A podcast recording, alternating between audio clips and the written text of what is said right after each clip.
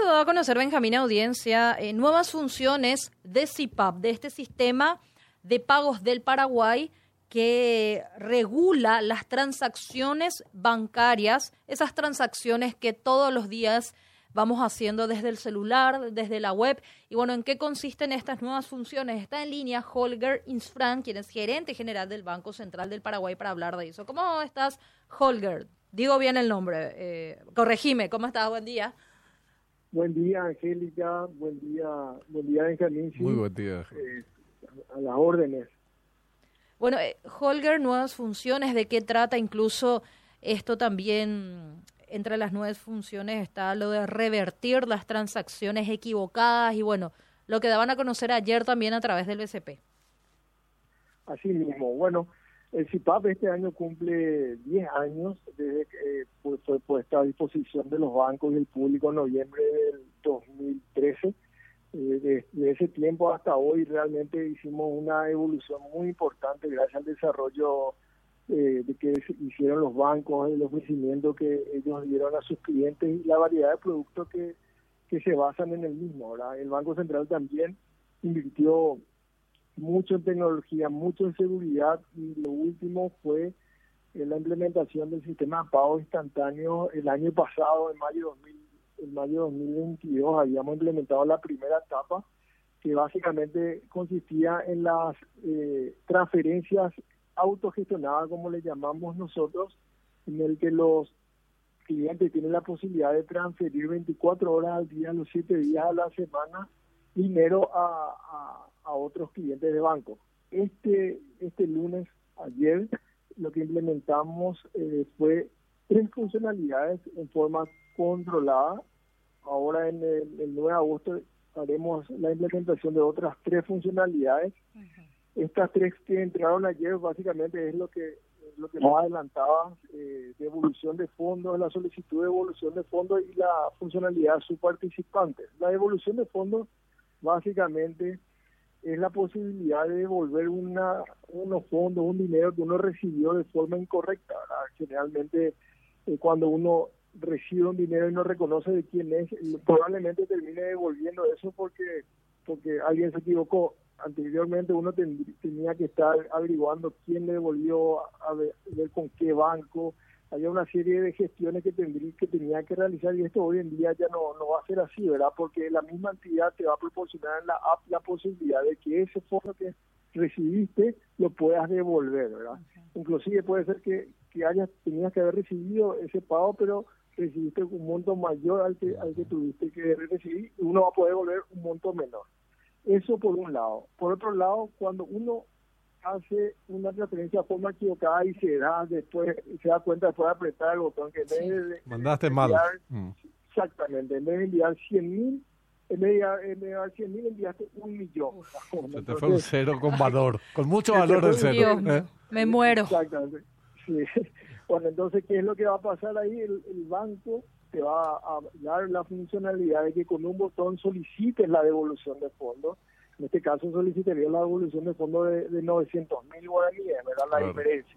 Pero eso tendría que ser con acuerdo de la otra parte, ¿verdad? Así mismo. Mm. Muy buena aclaración, a mí nunca, nunca un banco puede tocar la plata de su cliente sin la autorización, porque como, como sabemos las operaciones son en firme. Una vez que realizaste la operación, bueno, el pago se, se realizó. Entonces, con la autorización de la contraparte, en este caso sí, llega a autorización de la contraparte porque es el, el, que recibe la solicitud de pago el que tiene que confirmar y la cuenta a la que va a tocar, eh, sí se realiza la devolución. En el caso anterior no hacía falta eh, eh, una autorización de la, de, la contraparte que va a recibir el dinero porque el que realiza la, la operación es el que tiene los fondos en su, en su cuenta. Y la última funcionalidad que, que ingresó ayer de la fe que van a ingresar en este periodo es la de subparticipantes, la, la funcionalidad de subparticipantes que hoy en día ya está disponible en, en el CIPAP, solamente que en un horario acotado, permite que las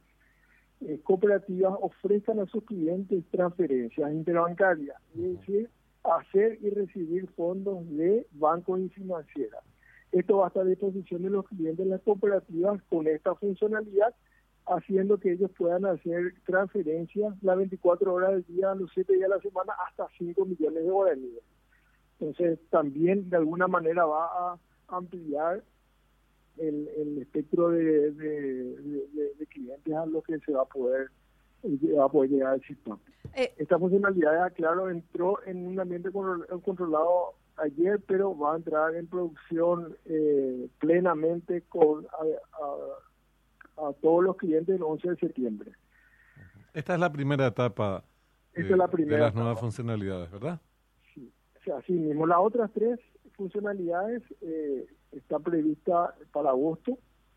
Son tres funcionalidades. Eh, la primera es la solicitud de pago, que va a permitir que un comercio tenga la, la, opción de contratar un servicio de un banco para realizar cobros a través de su app. Entonces, eh, un, un comercio eh, a través de un servicio que le va a ofrecer su banco, seguramente en una app especial que va a tener, va a poder solicitarnos a, nosotros, sus clientes, el, el, pago de ciertas mercaderías o ciertas compras que estamos haciendo. Hoy en día, cuando seguramente le ocurre a ustedes también, el comercio le dice, transferirme a esta cuenta y hay un cartelito ahí con el nombre del banco, el nombre del titular, cuenta, qué tipo de documento y el número de documento. Son cuatro o cinco datos que uno tiene que cargar manualmente y finalmente toma mucho tiempo. El pago por lo menos toma entre tres a, cuatro minutos hacer toda esa operación, inclusive más. Entonces, con esta funcionalidad lo que va a hacer es más ágil el pago porque uno como cliente ya va a recibir en la solicitud de pago y va a, va, a poder responder, va a poder responder sí o no a ese pago y va a agilizar. La otra funcionalidad que está muy asociada a esta funcionalidad es la solicitud de inicio de pago, que básicamente es lo mismo, solamente que en vez que el banco le ofrezca el servicio, va a ser una tercera parte que le va a ofrecer ese servicio, que le va a enviar un mensaje a través siempre del CIPAP al banco pagador para que el banco pagador realice el pago. Eh, esta, esta funcionalidad básicamente es lo mismo que hace hoy en día una tarjeta de débito, ¿verdad? La tarjeta de débito, el Coopera es una, una procesadora de tarjeta. La procesadora de tarjeta lo que hace es, le dice al banco pagador que transfiera los, eh, los fondos al banco beneficiario. Bueno, esto mismo, solamente que el instrumento no va a ser tarjeta de débito, va a ser transferencia. Y la última funcionalidad, y con esto termino, Benjamín, la descripción de las funcionalidades, es el alias, que es nuestro producto estrella, ¿verdad?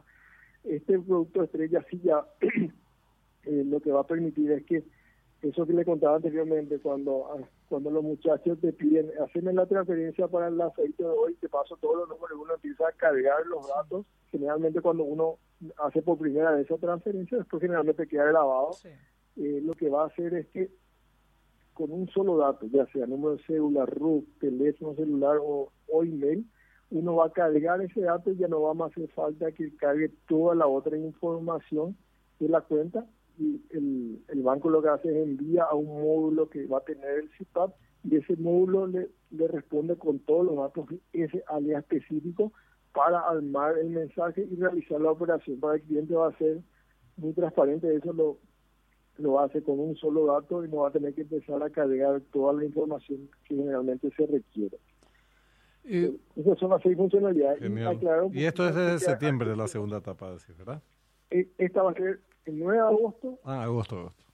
Agosto y el 16 de octubre ya a disposición del público. El 9 de agosto va a ser también eh, una producción de forma controlada, uh coordinada por el Banco Central y las entidades financieras con clientes seleccionados justamente para probar todo el circuito de la operación y que esto que esto esté bien eh, afectado como se dice eh, eh, y así poder ser ofrecido al público también y Angélica una aclaración que ayer justamente se hacía en, en, la, en la conferencia de prensa estas funcionalidades especialmente estas tres funcionalidades van a tener costos sí.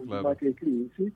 pero el costo va a ser eh, para el comercio, no para el cliente, ¿cierto? Para el comercio y el Banco Central eh, está analizando el, el, reglamento, eh, generalmente emite, emite, vamos a emitir una, una reglamentación en donde se estipule un techo en que pueden cobrar las actividades para estos servicios a los comercios.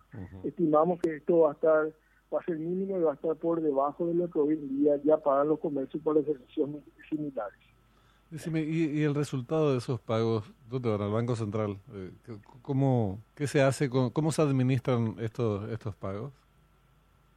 El costo, el costo del servicio, digo. Exactamente, lo que hace, es así mismo también lo que hace es cubrir los costos del servicio eh, de la entidad financiera.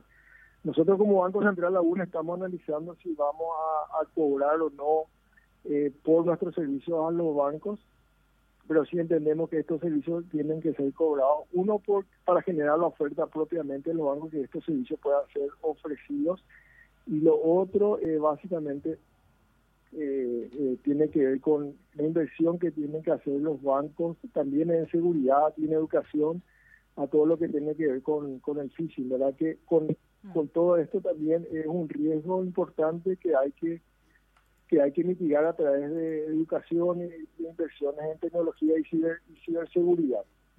Nosotros como Banco Central tuvimos una política de, de, costo cero para todas las transferencias de CIPAP hasta ahora porque eh, según nuestro análisis, el, el, ahorro que tenemos nosotros en el uso del efectivo eh, es muy importante que, cubre todo, que cubre los costos que hoy tenemos en, realizar estas transacciones. Por lo tanto, incentivamos por, el, por la mayor eficiencia de la economía y por el por la inclusión financiera incentivamos esto el uso de estos pagos electrónicos que generalmente son mucho más eficientes. Helger, con respecto a las tres primeras funciones, las que desde ayer están funcionando, em, tengo algunas consultas aquí, varias dudas, varias consultas a través del WhatsApp. Em, estas tres que desde ayer se están aplicando sobre la posibilidad de devolver dinero mal transferido, la mala transferencia y las transferencias interbancarias entre cooperativas, tienen un costo, pero que no lo va a pagar el el usuario del banco, de la app.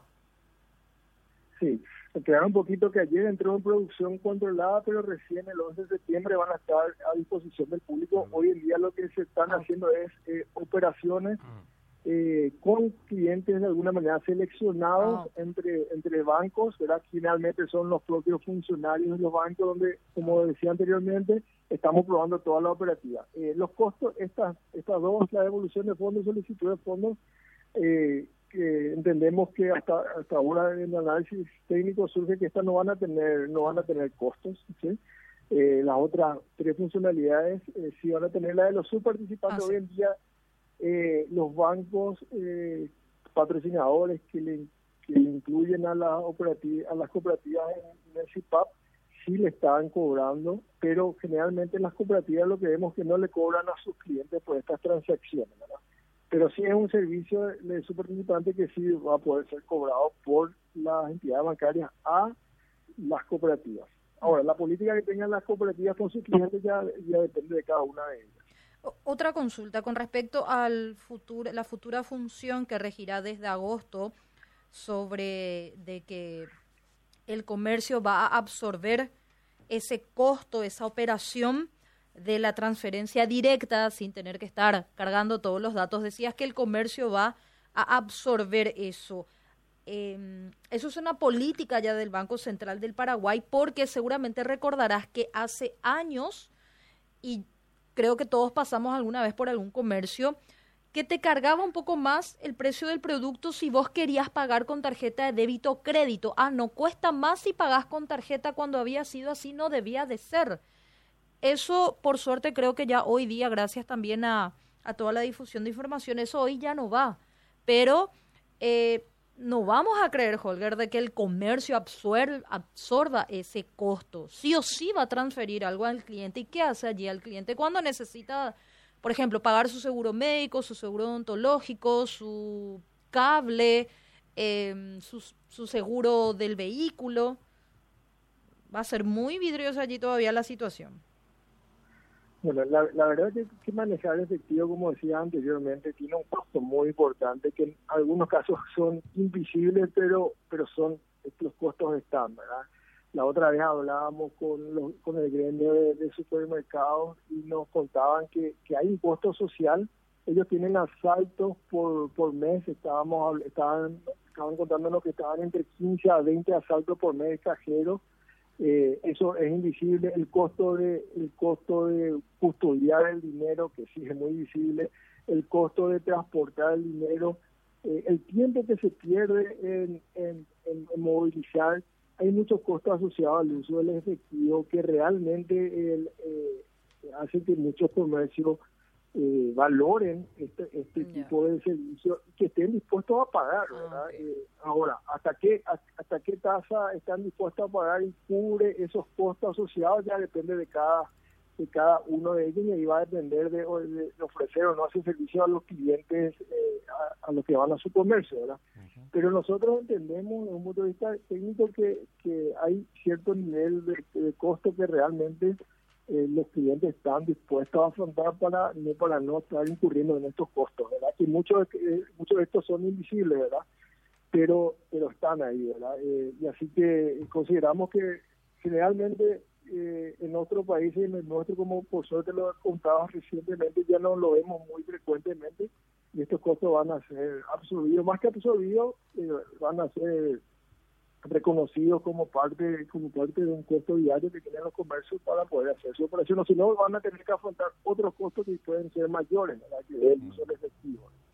O sea, es que, Holder, eh, yo no sé si en mi casa nomás salí varias veces sorteado, pero eh, efectivamente el uso de otros medios de pago electrónicos, tarjeta de compañía, es mucho más práctico que andar con efectivo encima.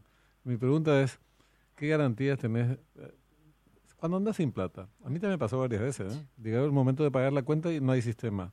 Eh, o una pelada en la caja del supermercado. No tenés el carrito o lleno. combustible. O cargando, el combustible. combustible y tuve que dejar mi cédula, por ejemplo. ¿Verdad? Eh, porque no tenía efectivo. Y ya la duplicaron. Estamos todavía con retrasos eh, en forma rezagada, digo, con todas las iniciativas tecnológicas, pero el servicio a veces flaquea o te digo, salí sorteado y son casos excepcionales y bueno, realmente eh, eh, nosotros vimos que los, los pagos en tarjeta de débito y las transferencias electrónicas en estos últimos años, especialmente en pandemia, crecieron exponencialmente, ya sea por el temor que teníamos en su momento de usar efectivo, por el traslado que no estaba permitido al 100%, y eso hizo mal, mal que por ahí no venga, eso hizo que muchos de los de, nosotros empecemos a familiarizarnos más con los pagos electrónicos. Recuerdo, como anécdota, eh, yo me, me discutía con mi señora porque ella agarraba y quitaba cada vez que cobraba su sueldo quitaba todo el efectivo y ponía en su billetera y en, el cajón, ¿verdad? Y yo le decía, ¿por qué? Usar tarjeta de débito, usar transferencia, y a partir de la, de la pandemia como que cambió también su patrón de comportamiento, hoy en día usa poco efectivo, le ocurre muchas veces lo que te ocurre, lo que te ocurre a vos, ¿verdad? Llega a un lugar donde ni siquiera tienen punto y tiene que ver cómo, cómo pagar pero eh, nosotros vimos que realmente hubo una inversión importante en, ofrecer eh, servicios medios de pago electrónico y con lo del sistema de pago instantáneo también eso posibilitó que, haya muchas alternativas. Nosotros lo que queremos como Banco Central es que cuanto más alternativas de pago haya, mejor para la ciudadanía atendiendo la eficiencia que esto trae a las transacciones comerciales. Seguro, seguro. A ver, eh, algunas consultas, lo que ya preguntaba don Benjamín, pero para volver a reafirmar con respecto a una transferencia mal hecha, queriendo transferir 100 mil, uno transfiere eh, un millón, ya de manera automática el banco va a comunicar, el banco comunicará a la persona que recibió esa mala transferencia de que pasó eso y le va a notificar de que la otra persona le está pidiendo la devolución. Sería así. Y le tiene que autorizar. y le tiene que autorizar. Eso y, la, la, persona que recibió la transferencia equivocada, eh, yo recibí una transferencia equivocada de un millón, yo le tengo que dar ok para que el banco retire esa plata y le devuelva a la persona. Es así. Muy buena descripción. Así mismo. Es decir, va a estar sujeto a la buena fe, a la buena, al, al milagro que sí, seguramente se ha dado, se ha dado en algunas ocasiones, pero siempre eh, sujeto. Sobre la primera opción, podrías volver a reiterar, por favor, Holger, sobre esta devolución de fondos que decía, similar a la segunda. Sí, eh, bueno, eh, realmente todas las transacciones comerciales que tenemos siempre están supeditadas a la buena fe que tienen las partes. Y bueno, esta es una más, esta las transacciones comerciales todas las hacemos con, buena fe. Respecto a la primera funcionalidad es la evolución de fondos, que es cuando uno, cuando el beneficiario de esa, de esa transferencia equivocada se da cuenta. No cuando el pagador que hizo la transferencia se da cuenta que hizo una transferencia de un millón en vez de 100 mil, ¿verdad? Sino cuando yo, recibo, yo recibo el un millón y me di cuenta, no tenía que, pasar solamente 100 mil y me pasó un millón. Le voy a devolver y yo eh, de motu propio agarro y le devuelvo 900 mil y ahí no hace falta la autorización de la otra parte porque yo soy el pagador, yo soy el que estoy tocando el dinero. En vez que sea el que pagó mal, el, el, pago es el propio, eh, la persona que recibió de manera equivocada esos fondos el que inicia la, la devolución. Ok, y cuenta con los datos también. Claro, exactamente porque es, un servicio que, va a estar en la app del banco y, seguramente va, a haber una opción que diga devolver esta transferencia. Devolver transferencia y uno va y elige cuál es la transferencia que quiere devolver respecto a, la, a todas las que ya recibió, supongamos, los últimos, los últimos días. Ya, perfecto.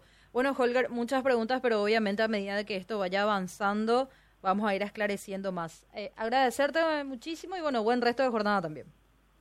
No, gracias a usted, Angélica y Benjamín, por, por llamar. Gracias, gracias a vos. Holger Insfran, gerente general del Banco Central del Paraguay.